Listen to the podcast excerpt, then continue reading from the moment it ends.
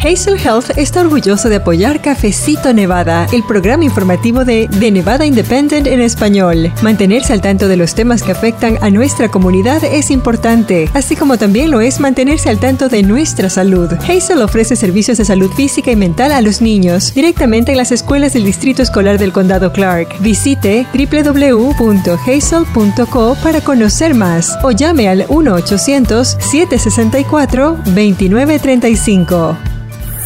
Anaqueles vacíos, preocupación y un llamado de urgencia para encontrar una solución pronta son algunos de los factores que rodean la escasez de leche de fórmula para bebés en los Estados Unidos, incluyendo Nevada, considerado como uno de los estados más afectados por la falta de ese producto esencial. ¿Qué recursos hay disponibles y qué se está haciendo al respecto? Se lo informamos en minutos. Y más adelante, este 14 de junio es la elección primaria de Nevada. ¿Cuáles son algunas de las posturas de los candidatos a la gubernatura en temas como control de armas, inmigración o aborto? Quédese escuchando Cafecito Nevada para conocer más detalles. Bienvenidos.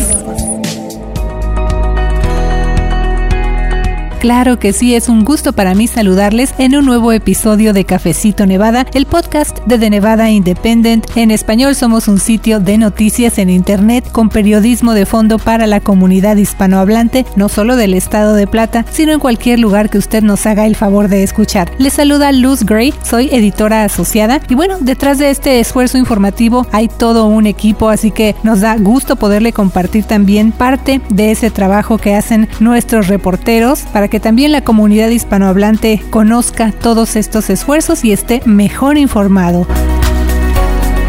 Y como ya escuchó usted, uno de los temas que ha preocupado a los padres de familia y a otros sectores de la comunidad es la escasez en leche de polvo para bebé, que aquí se conoce como fórmula. Así que le tenemos información acerca de lo que está pasando con este problema y qué se está haciendo al respecto, no solamente aquí en Nevada, sino a nivel nacional. Y también continuamos con el tema de política local, porque ya le hemos informado en otros episodios de Cafecito, este es un año electoral aquí en Nevada Sabemos que son muchos términos, muchas fechas, pero más allá de todo esto, además de entender el proceso, explicárselo a usted de la mejor manera posible, también en este episodio le vamos a presentar posturas de republicanos que están buscando obtener la candidatura de ese partido para la gubernatura de Nevada, porque también los votantes quieren saber qué piensan en cuanto a temas cuando están relacionados con acontecimientos que estamos viendo en la actualidad, incluyendo control de armas, los derechos que protegen el aborto y también cómo están manejando en sus campañas políticas el tema de inmigración. Y en el cafecito de esta semana me acompañan mis colegas Michelle Rindels y Janelle Calderón. Vamos a escuchar.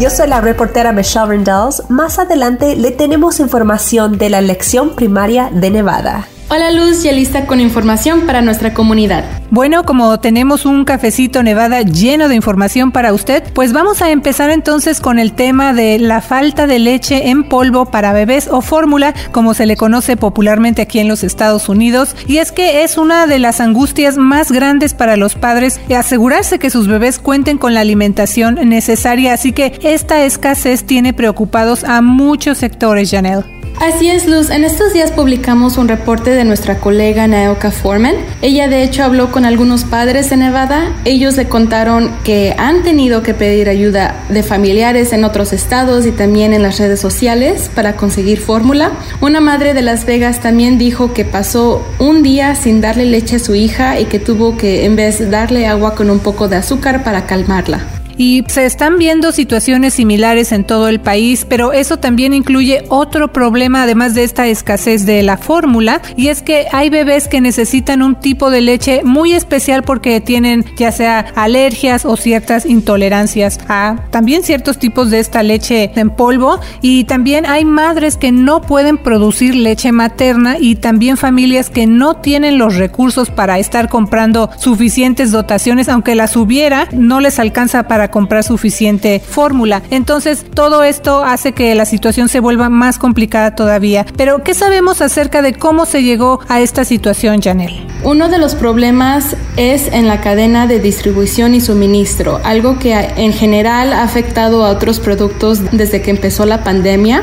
Otra causa es que pocas compañías controlan la industria que produce la leche de fórmula para bebés, pero esta escasez también se debe a recientes retiros significativos de fórmula, ya que dos bebés fallecieron a causa de una bacteria que se llama Chronobacter, la cual se encontró en una planta de la empresa Abbott Nutrition en Michigan, que es responsable de producir una gran parte de la fórmula en los Estados Unidos. El retiro reciente de fórmula incluyó que la Administración de Alimentos y Medicamentos, o FDA en inglés, cerró esa planta, lo que ha puesto más presión en el suministro.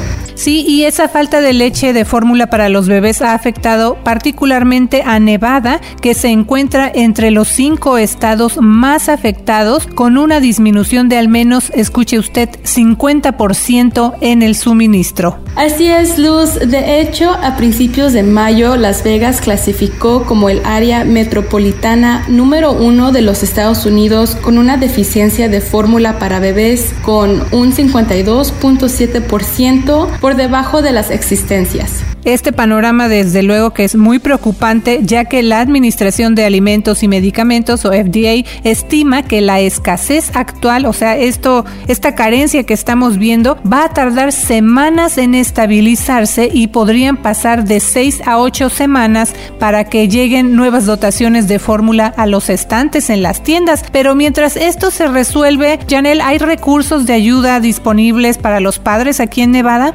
Sí, no hay tantos, pero sí hay algunos otros esfuerzos que estamos viendo a nivel local es a través de la organización no lucrativa Babies Bounty Las Vegas. Ellos han estado proviendo pañales para familias desde el principio de la pandemia y hace poco ofrecieron 274 latas de fórmula durante el evento de aniversario de su banco de pañales. La mayor parte de la fórmula provino del banco de alimentos Three Square y a cada cuidador participante se le entregó una lata de leche en polvo. Otras entidades también están ayudando a través de bancos de leche materna y están brindando capacitación en lactancia. Una de esas formas de apoyo es a través de un grupo que se llama la Leche League, que es un grupo de madres voluntarias que ofrecen ayuda para promover lactancia a madres que no están produciendo suficiente leche para alimentar a su bebé. También ofrecen ayuda para relactar para mamás que ya dejaron de amamantar y quisieran volver a hacerlo por alguna razón, tal vez porque por la escasez de fórmula para bebés. Otro recurso es Nourish Nevada, que también ofrece clases y consultas para que mamás que están lactando puedan producir más leche, pero esas clases no son gratis. Este grupo está asociado con el Banco de Leche Materna de San José, California o Mother's Milk Bank San José y no solo recolectan donaciones de leche en el norte de Nevada, sino que las familias del norte de Nevada pueden obtener leche para mamás, para sus bebés, gracias a esa colaboración. También organizaciones como Eat on Feet y Human Milk for Human Babies Nevada está ayudando a compartir leche, mientras que madres lactantes en Las Vegas también crearon grupos de Facebook para ofrecer leche materna a quienes la necesitan. Bueno, ya escuchó usted algunos recursos disponibles aquí en nuestro estado. Esta situación está difícil y nuestra colega Nayoka reportó, bueno, cuando habló con estos padres de familia que han encontrado, por ejemplo, eh, algunas personas que les ofrecen la leche, pero se las venden muy caras y entonces tienen que manejar distancias, tratar de recorrer diferentes tiendas para ver si encuentran esa leche. Así que esa es la situación, pero a nivel nacional y como respuesta a esta escasez de leche de fórmula para bebés, el mes pasado, el presidente Joe Biden invocó la ley de producción de defensa para ayudar a tratar de aliviar este estancamiento que hay en la producción de fórmula y también la administración Biden va a utilizar aviones comerciales para importar fórmula o leche en polvo para bebés de otros países y funcionarios acordaron la reapertura de la planta Abbott Nutrition si se toman acciones correctivas. Sí, Luz, pero mientras se restabiliza la producción y dotación de fórmula, expertos están recomendando a los padres que no hagan su propia fórmula casera, que no usen fórmula para niños de edades más grandes y que tampoco la diluyan. Como dijimos, la escasez en leche de fórmula para bebés está generando mucha preocupación, así que vamos a estar muy pendientes de cómo se va avanzando en los esfuerzos para solucionar la situación, especialmente aquí en Nevada, ya que reportamos en este segmento de Cafecito que pues es uno de los estados más afectados. Así que siga pendiente aquí en Cafecito Nevada y nuestro sitio de noticias en internet de Nevada Independiente en español. Así es, Luz. También le invitamos a suscribirse a nuestro boletín semanal gratuito para que reciba directamente en su correo electrónico información como esta y otras actualizaciones de recursos comunitarios. Así es, pero esa no es la única noticia que ha estado en el centro de atención, ya que también aquí en Nevada estamos cerca de la elección primaria. De hecho, ya comenzó la votación temprana y bueno, los resultados de la elección primaria van a determinar el futuro político del estado de Plata y sobre todo cómo va a afectar todo esto a los nevadenses. Y para hablar de esto, ahora vamos a pasarle el micrófono a nuestra colega Michelle Rindels. Así es, Luz. Continuamos informando acerca de la elección primaria de Nevada, que es este 14 de junio. Recuerde que esa elección es cuando los miembros registrados de un partido votan para seleccionar al candidato que quieren que los represente en la elección general de noviembre. Entonces, en este caso, los republicanos van a votar para escoger a su representante en la contienda por la gubernatura de Nevada. Otro punto para entender mejor es que en una elección primaria el campo de candidatos se reduce a solamente los que obtienen la mayor cantidad de votos. En algunas contiendas la elección primaria puede ser lo que determine quién resulta ganando las elecciones generales en noviembre. Así es, y otro punto importante es que todos los votantes elegibles, o sea, los que están registrados y tengan su información al día, pueden participar en elecciones primarias no partidistas que incluyen contiendas para la Corte De Nevada, el Consejo Municipal y la Junta Escolar, pero es muy importante recordar que usted debe estar registrado como demócrata o republicano para que pueda votar en la elección primaria de Nevada para candidaturas partidistas como la gubernatura, la legislatura o el Congreso. Y para verificar su registro de votante, usted puede visitar la página de la Secretaría del Estado. Si no está registrado, puede hacerlo en vía internet completando un formulario por correo o visitando sitios que brindan ese servicio como el Departamento de Vehículos Motorizados o DMV, oficinas de la Secretaría del Condado o del Registro de Votantes, campus universitarios y agencias de servicios sociales. Sí, y también quisiera comentar que estuve eh, visitando precisamente el sitio de internet de la Secretaría del Estado de Nevada y ahí ya tienen alguna información en español acerca de la elección y está disponible también algunas secciones donde usted puede verificar todos estos datos que le estamos diciendo y también información en general acerca de la elección aquí en Nevada. Y bueno, pues este es un recuento con información básica para que usted la tenga a la mano. Pero también al principio de cafecito mencionamos que dentro de los diferentes temas que están manejando algunos candidatos para contiendas claves es cuáles son sus posturas en temas como inmigración, control de armas o aborto, especialmente ante las situaciones que estamos viendo en estos días. Pero vamos a empezar con el tema de la inmigración, Michelle, porque ese es un tópico que, bueno, siempre está vigente, pero que las campañas políticas retoman, sobre todo en tiempos electorales. Así es, Luz. Un ángulo interesante es el tipo de mensajes e imágenes que utilizan para atraer votos. Aunque en ocasiones solo se enfocan en estrategias negativas, repetidas o que no reflejan la realidad. Por ejemplo, relacionar la inmigración con el crimen en general.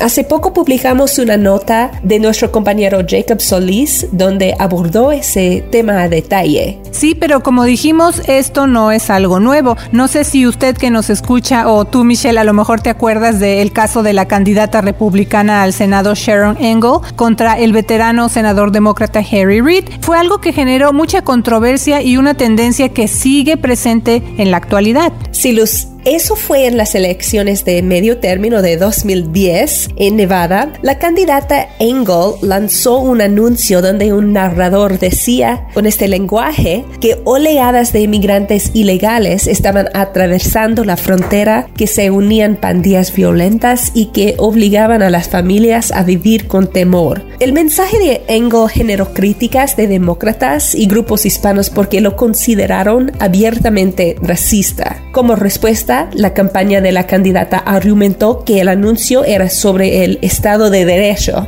Engel recaudó casi inmediatamente más de 100 mil dólares después de la polémica. Entonces de ahí algunos plantearon que esas posiciones de línea dura de Engel acerca de la inmigración en realidad estaban aislando a un bloque cada vez más importante de votantes latinos. Y bueno, de eso ya pasaron 12 años y justo en este ciclo electoral se han publicado anuncios similares en Nevada que mencionan el tema precisamente de la frontera o que muestran imágenes de pandilleros junto a políticos de ahora sí que el partido opuesto o de los rivales de estos candidatos, en medio no solo de un aumento en estadísticas de delitos violentos, sino con el mayor número de migrantes en la frontera entre los Estados Unidos y México en dos décadas. Pero estudios muestran que hay poca o ninguna evidencia real de que los niveles más altos de inmigración correspondan con tasas más altas de delincuencia, incluso cuando esos inmigrantes son indocumentados. Y de hecho, ahora que estamos hablando o haciendo un recuento de este reporte de nuestro colega Jacob Solís, también él conversó con una profesora de criminología, eh, investigadora de la Universidad de California, Irvine, y le dijo a él que, bueno, de acuerdo con el trabajo que han hecho ella y otros estudiosos de este tema han encontrado que la presencia de inmigrantes indocumentados no tiene ninguna relación con el crimen violento, pero bueno, justo el miércoles 25 de mayo, Michelle, hubo un debate de candidatos republicanos que buscan la gubernatura de Nevada y precisamente inmigración fue uno de los temas que abordaron. Así es, Luz. Fue un debate presentado por el Canal 8 en Las Vegas, donde participaron el alguacil del condado Clark, Joe Lombardo, quien de acuerdo con una encuesta reciente de Nevada Independent, lleva una ventaja considerable sobre el resto de los candidatos republicanos para la gubernatura. Y también estuvieron el abogado de Reno Joey Gilbert, el ex senador Dean Heller, el alcalde de North Las Vegas John Lee y el empresario Guinora. Pero en cuanto a inmigración, estos candidatos se han enfocado en conceptos que, como estamos mencionando esta mañana aquí en Cafecito, ya hemos oído en ciclos anteriores, como que se repite esa narrativa, como relacionar el crimen y las pandillas con la inmigración, la seguridad en la frontera o vincular el aumento del crimen en el sur de Nevada, refiriéndose a esa área como ciudad santuario, que es otro concepto que también como que sale a relucir en tiempos electorales y lo estamos viendo otra vez y lo estamos escuchando escuchando otra vez. Eh, estuve de hecho también viendo ese debate del miércoles, Michelle, y algo que destacó fueron los ataques hacia Lombardo en cuanto a su decisión en 2019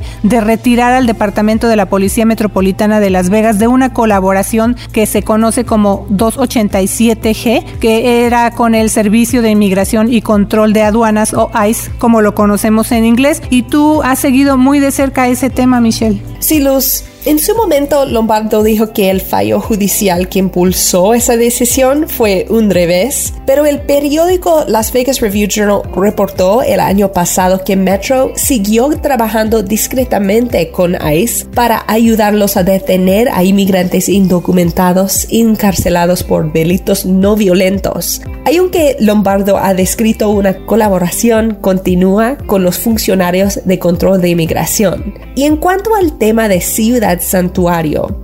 Lombardo rechazó las afirmaciones de sus oponentes diciendo que ese término solo puede provenir de la legislatura y no se ha aplicado a Las Vegas. Lombardo también negó que los otros candidatos pudieran trazar una línea que vincule las estadísticas de migración con la delincuencia, pero estudios muestran que hay poca o ninguna evidencia de que los niveles más altos de migración correspondan con tasas más altas de delincuencia. Sí, eso también lo mencionamos en este reporte de que le estamos hablando de nuestro colega Jacob Solís, donde precisamente él habló con algunos expertos en ese tema y esa es la conclusión a la que han llegado de acuerdo a los estudios que han hecho recientemente. Pero otro tema constante en algunas campañas políticas de candidatos republicanos a la gubernatura de Nevada es la inmigración y la seguridad en la frontera y sobre todo también lo que dicen que harían si ellos llegan a ser gobernadores, aunque las leyes de inmigración provienen de agencias federales, Michelle. En el debate del miércoles se les preguntó si ellos, en caso de que lleguen a la gubernatura, si ellos enviarían a la Guardia Nacional de Nevada a la frontera sur para responder a la afluencia de migrantes que buscan ingresar a los Estados Unidos. Entonces Lee, Nora y Gilbert dijeron que sí activarían la Guardia Nacional de Nevada y que enviarían tropas a la frontera sur. Y en el caso de Lee, él agregó que se debe asegurar que las personas que vienen aquí no estén enfermas, que entren legalmente y que se debe evitar la llegada de esos inmigrantes.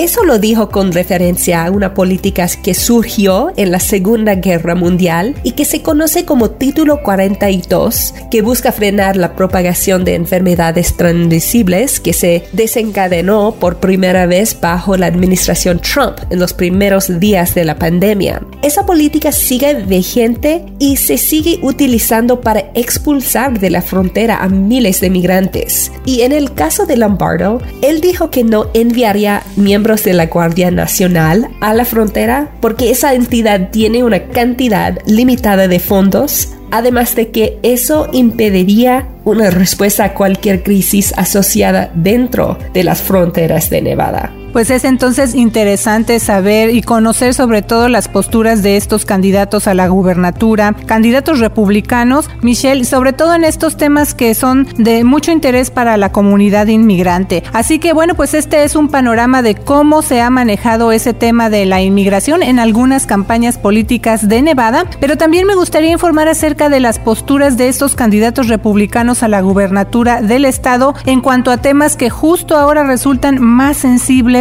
debido a acontecimientos recientes y políticas que pudieran cambiar aquí en nuestro país. Uno de esos temas es el control de armas. Michelle, tú también estuviste reportando y siguiendo de cerca lo que pasó en este debate republicano. Y entonces, pues, ¿qué dijeron los candidatos que participaron en ese debate que fue televisado el 25 de mayo en Las Vegas? Después del tiroteo masivo en una escuela primaria de Texas que dejó a 19 niños y dos adultos fallecidos, ninguno de los cinco candidatos republicanos a gobernador dijo que buscaría restricciones adicionales sobre la propiedad o posesión de armas de fuego. En lugar de eso, casi todos dijeron que se necesita mejorar la mala clasificación que tiene Nevada en cuanto a salud mental o reforzar la seguridad escolar para evitar que ocurra un ataque similar en el estado. Y otro tema sensible y que está en el centro de atención en todo el país son las leyes que protegen el derecho al aborto. Ya hemos reportado que a mediados de mayo se dio a conocer un borrador acerca de la decisión de la Corte Suprema de los Estados Unidos de probablemente anular esas protecciones federales del aborto, algo que se conoce como Roe v. Wade. Y bueno, Michelle, ¿qué dijeron los candidatos que participaron en el debate republicano a la gubernatura de Nevada en cuanto a este tema en específico?